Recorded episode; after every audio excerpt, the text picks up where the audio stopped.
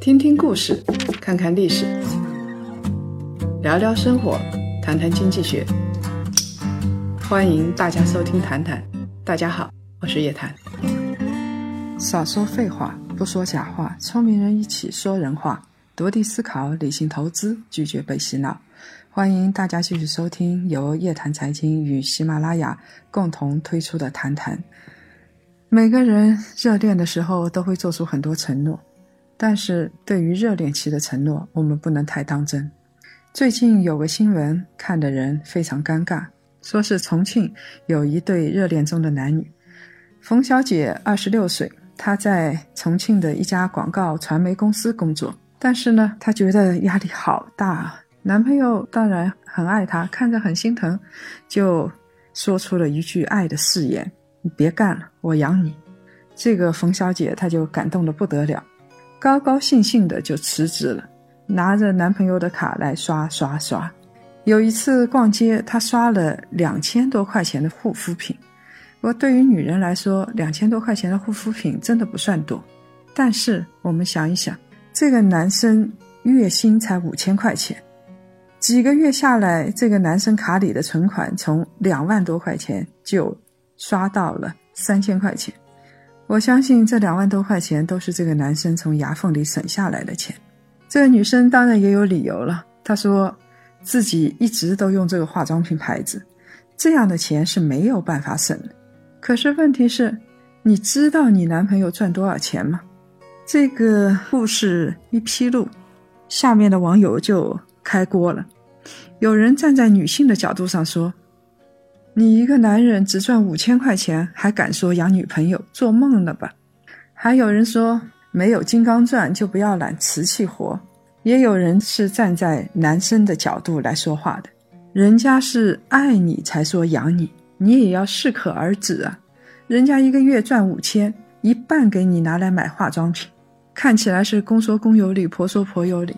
其实这件事情，我想很容易分析，很容易理解。男人说他感情冲动的时候，荷尔蒙上脑的时候，说我养你，他的意思是你是我的，那么我就有对你有责任有义务，我有一个馒头要分你半个。但是很多女人就不一样，女人眼里边的我养你是我要什么你都得给我买，你不是爱我吗？买两千块钱的化妆品有什么呢？就是买两万块钱你也得给我买。其实。这种事情真的是很不可思议，到现在为止还有那么多的女人把自己当商品。你知道男朋友没有钱，但是大手大脚的花人家的钱，这样的女人其实是蛮作的。她根本不知道自己是谁。这是现代版的包法利夫人。我相信很多人都看过福楼拜的这本小说，一个中产。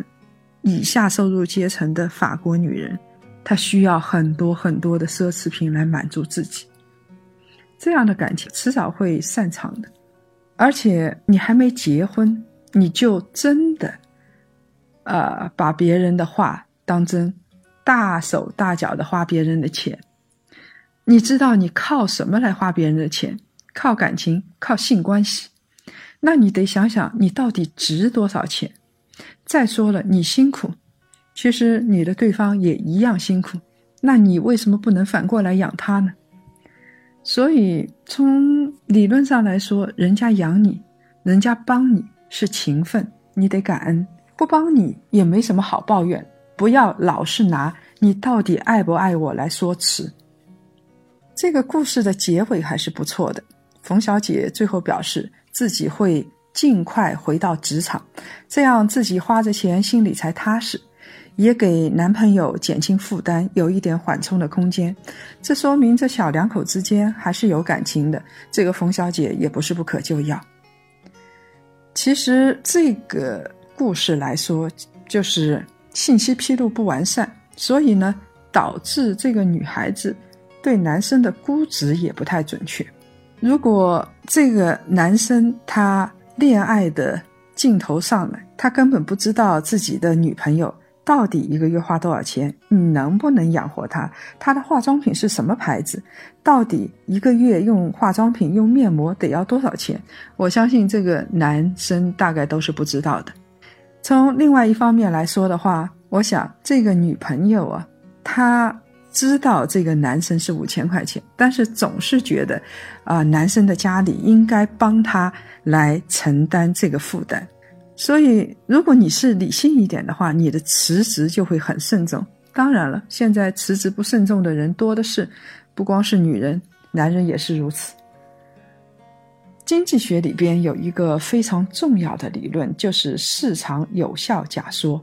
我们假设大家是理性的，经纪人是理性的，那个市场的信息都是公开透明的，摆在我们面前，然后我们根据这些信息去做出理性的分析。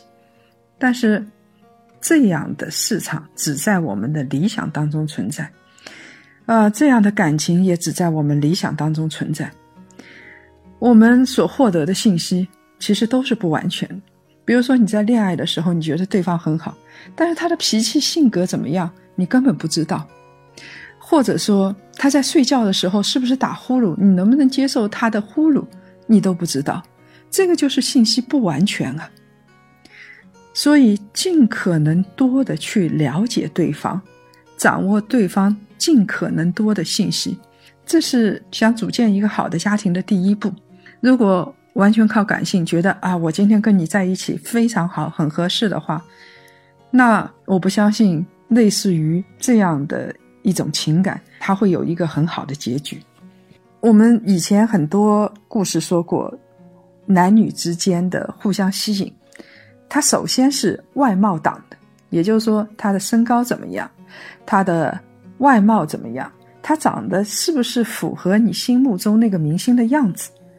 如果说你一看很符合，首先你就有性的冲动嘛，所以很快的就可以达到情感上的匹配，这个并不是信息上的匹配，所以这个时候其实信息是不对称。我觉得有的时候西方人其实做的不错。我们看到很多美剧里边，男人和女人在一起，对他们上床，但是不会急着去结婚，因为双方都知道，这时候他了解的只是对方的身体，只是对方的容貌，对方的性格、财富，一切都不了解，信息不对称，做砸生意的概率就很高，那么产生不幸婚姻的概率就很高。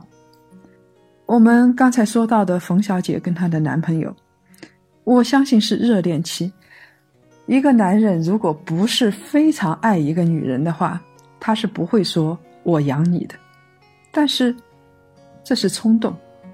浪漫是不能当饭吃的。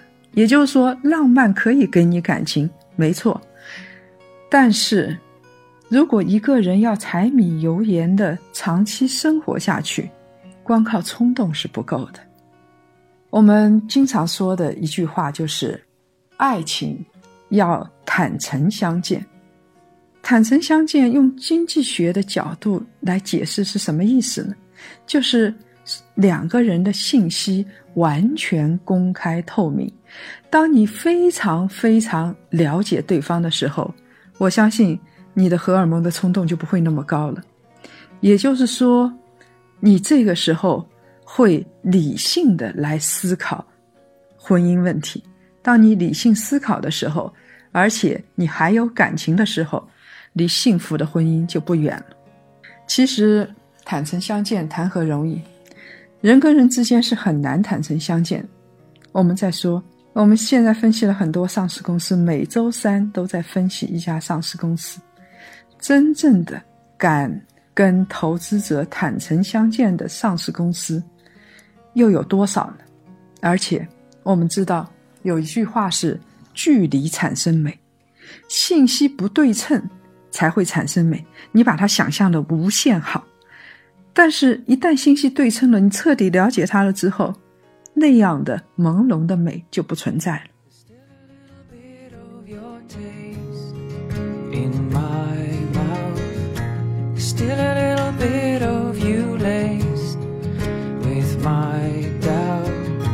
still a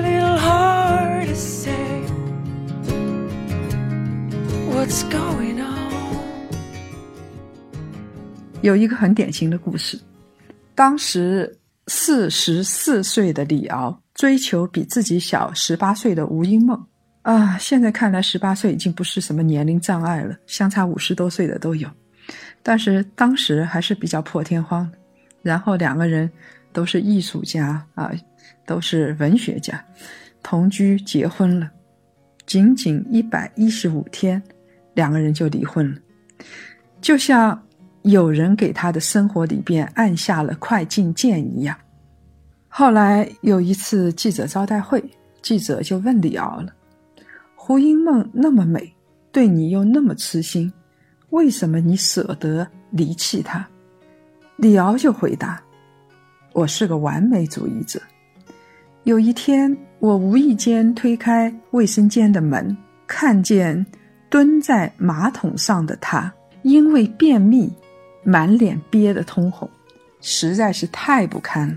你想想看，从这句话来说的话。”如果是一个女人跟李敖在一起，那真是太不幸了。这不是一个负责任的男人，他连你生活中的细节、你的生活中的真实一面，他都接受不了。他爱的你，完全是他想象中的那个天花乱坠的你。但对于胡因梦来说，他是把自己完全交出去，所以呢，在对方面前。个人的形象稍微会差一点。我们想想看，有哪对小夫妻结婚两年之后，在对方面前还是正襟危坐的呢？在家里总是穿睡衣啊，总是不修饰啊。但是在李敖这样的人解读的当中，你就不是那个小仙女了。所以李敖他完全是感性的人物，所以他不会怎么说呢？这样的感性人物，他是不愿意去了解你的全部的，所以对他来说，感情就变得特别快，爱上你会特别快，抛弃你也特别快，只要他推开一次卫生间的门就可以了。后来就有记者嘛，用李敖的话来嘲笑胡因梦，胡因梦这时候表现的，我觉得非常的到位。他淡淡的一笑说：“同一个屋檐下是没有真正的美人的。”李敖很干脆，胡因梦走的也非常干脆。我觉得这真的是一个有自己的独立人格的女人。她不光是外貌美，她的其他方面，我想她的内心也是美的。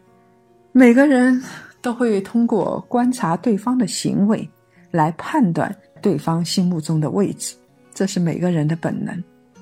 结婚后，有很多男人嫌弃老婆是黄脸婆，跟婚前判若两人；而女方一方面不是修饰，另外一方面又在抱怨男人不爱自己。我觉得这是一个死结。你要知道，当你想通了之后，你就会知道，其实，在婚姻的这些状况当中。如果双方大致还是能够互相接受的，如果双方能够在精神上达到匹配，那事实上黄脸不黄脸已经不是非常重要的问题。当然，能够修饰自己是最好的。我们想象中的执子之手，与子偕老这么美的事情，但是在我们想象中，这样相互携手的两个人。一定是美的，女孩子即使变成了一个老太太，也是一个优雅的老太太，而她的先生会是一个老绅士。如果说两个完全不是修饰的人在一起，而且非常的粗鄙的话，我们因为不了解而相爱。当我们被对方的神秘所吸引的时候，走近。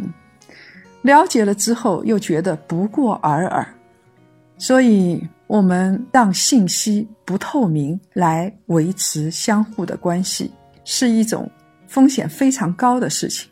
除非你就是想维持短期的关系，这个时候你是没有能力维持长期的关系。所以有一对明星郑中基和阿 sa 离婚的时候说。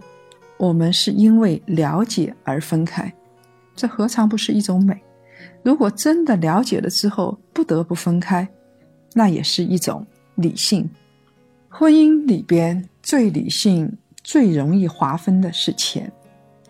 女人真的为了婚姻选择男人的时候，会很看重钱，这是事实。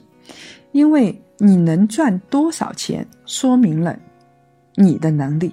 如果你们家族很有钱，说明了你们家族的背景。大多数人都会认为，如果连钱都搞不定的话，剩下的琐事会更加搞不定。这个时候。其实，我们说关系的透明化是为了创建或者弥补双方的关系的，而不是为了维系亲密的关系。说起来有点可悲，就是我们刚才说了，因为彻底的了解而分开。当然，因为彻底的了解，你们可能更好的在一起，比如精神上、身体上非常相爱，可以更好的在一起。但是。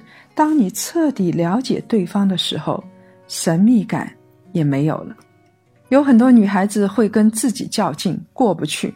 她有事没事就会问男朋友：“你的前任女朋友怎么样啊？好看不好看啊？她对你好不好啊？你对她好不好啊？你们发展到哪一步了？”这个真是吃饱了撑的。不要去考验人性，不要让自己这么纠结。没有一个人。遇非你不行，没有一个人说你找到了这个，没有一个人是非你不行的，没有一个人是为了另外一个人洁身自好一辈子的。罗密欧与朱丽叶非常好，非常美，但是拜托，他们才是少男少女，十四五岁的年纪，你想想看。在英国西约克郡有一对夫妻，两个人已经结婚十六年了，从来没有住在一起，但是感情非常非常的甜蜜。夫妻两个都很另类，每天晚饭后，丈夫坐在妻子家的沙发上，喝喝红酒，看看电视，然后互相告别，丈夫就回到自己的家里去了。两个人没有共享的银行账户，彼此间经济都很独立。给彼此空间，这是他们婚姻幸福的秘诀。当然，这样的婚姻大多数人是接受不了的。不在一个屋檐下，不能互相支撑，有孩子，这样的婚姻其实是有点夸张的。但是，这个婚姻告诉我们一个道理：对于有的人来说，你要保持甜蜜，保持幸福，最好能够接受神秘感，最好不要彻底的了解对方。这样子的话，你才永远把她看成一个小仙女。如果胡因梦没有答应李敖的求婚，那么胡因梦就永远在他心目中是最美的那一个。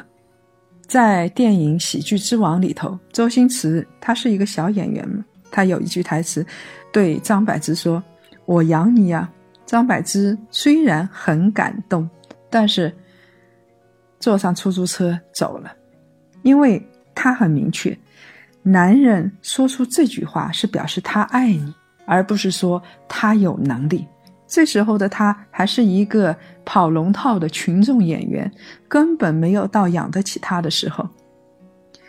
如果有一天你碰见了一个男孩子说“我养你”，你可以非常感动，他是真的爱你，但是不要当真，该干嘛干嘛，不要想太多了。Taught me to fly. Love, it taught me to lie. Life, it taught me to die. So it's not hard to fall when you float like a cannon.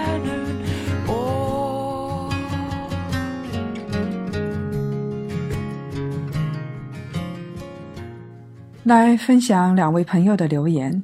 一位名叫大海的朋友说：“经济基础决定上层建筑，这是真理，更是现实生活的哲理。有经济基础，才有话语权。在这个残酷的世界里，我凭实力努力挣钱，让自己在这个最基础的物质上面可以获得自由，然后才有精神自由。我可以活得自在一点，有钱才能活得自在，这样不用为了区区几个小钱而失去高贵的精神。这位朋友说的都是都是纠结。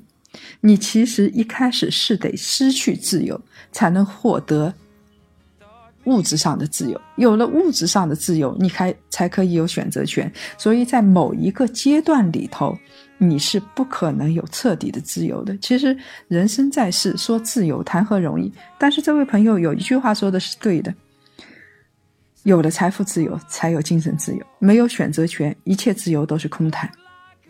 另外一位名叫 Joe 的朋友说：“我在老公亏钱的时候安慰他，赢钱的时候我反而会给他泼冷水。